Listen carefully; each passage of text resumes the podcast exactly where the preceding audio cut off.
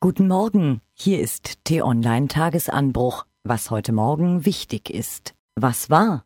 Wieder einmal saßen die verfeindeten Parteien in Wien zusammen, um über eine Lösung des Syrien-Konflikts zu verhandeln. Wieder einmal brachten sie nichts zustande. Eine Tragödie.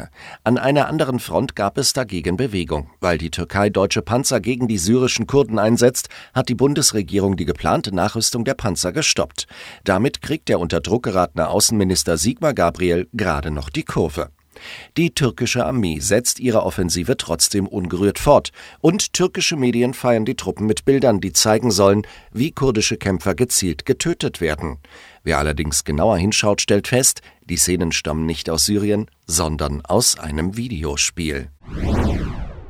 Irgendwie hatte es T-Online-Chefredakteur Florian Harms geahnt. Morgens beim Blick aus dem Fenster, auf dem Weg ins Büro, in der Mittagspause, immer ist da dieses Grau. Dieser Winter ist aber auch besonders dunkel. Stimmt, sagt der Deutsche Wetterdienst.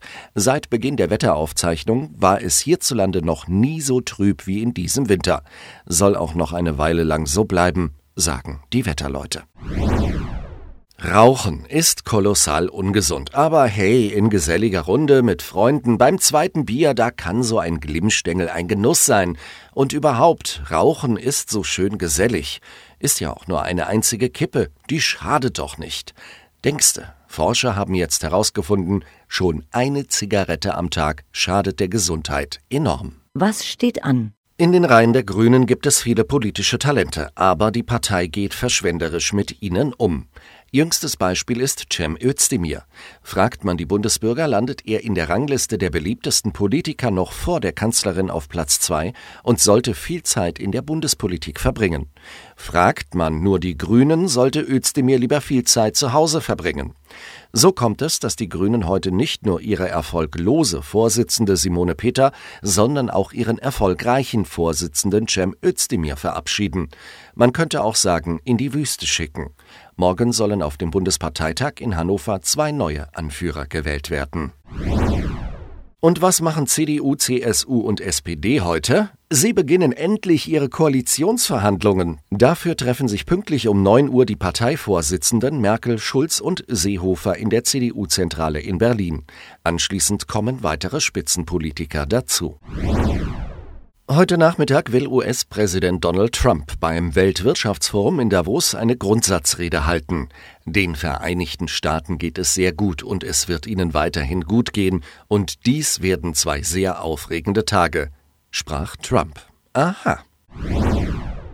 Am Sonntag ist Weltlebratag. In Ländern wie Indien und Madagaskar ist die Krankheit für Zehntausende Erkrankte ein doppelter Fluch. Sie verlieren Gliedmaßen, erleiden Verstümmelungen und werden von ihren Familien verstoßen. Dabei ist die Krankheit heilbar. Es braucht nur die richtige Hilfe. Darauf machen Initiativen wie Shanti aufmerksam. Jesus-Tattoos, Gott liebt dich, T-Shirts, Bibelverse auf Instagram. Viele Bundesligaspieler tragen ihren Glauben offensiv nach außen. Zum Teil zu offensiv findet Dennis Aogo. Obwohl der Glaube ihm während seiner Karriere oft geholfen hat, ist er für ihn Privatsache, keine Show. Mit t-online.de hat der zwölfmalige deutsche Nationalspieler des VfB Stuttgart in einer ungewöhnlichen Offenheit über das Thema gesprochen und dabei erklärt, wie er die schwerste Situation seiner Karriere gemeistert hat. Das Interview lesen Sie heute Mittag auf t-online.de. Was lesen? Die Flüchtlingspolitik hat Europa entzweit. Wer wie viele Menschen aufnehmen muss, wer überhaupt welche aufnehmen muss. Darüber haben sich die EU-Länder zerstritten. Bundesinnenminister de Maizière will den Konflikt nun beilegen und ist sogar bereit, die geplante Quotenregelung zu opfern. Fakt ist aber, das jetzige System funktioniert auch nicht. Die Jusos suchen neue SPD-Mitglieder. An sich keine schlechte Idee. Sie suchen aber nur solche, die beim Mitgliederentscheid gegen die Große Koalition stimmen. Und es geht rau zu auf Deutschlands Straßen, ob Verkehrsrichter, Polizisten oder die Automobilclubs. Alle sehen das so. Auf dem Verkehrsgerichtstag wird in dieser Woche in Goslar über sehr viel höhere Bußgelder diskutiert. Den Dränglern und Rasern soll das Lachen bald vergehen. Diese und weitere Themen finden Sie auf t-online.de.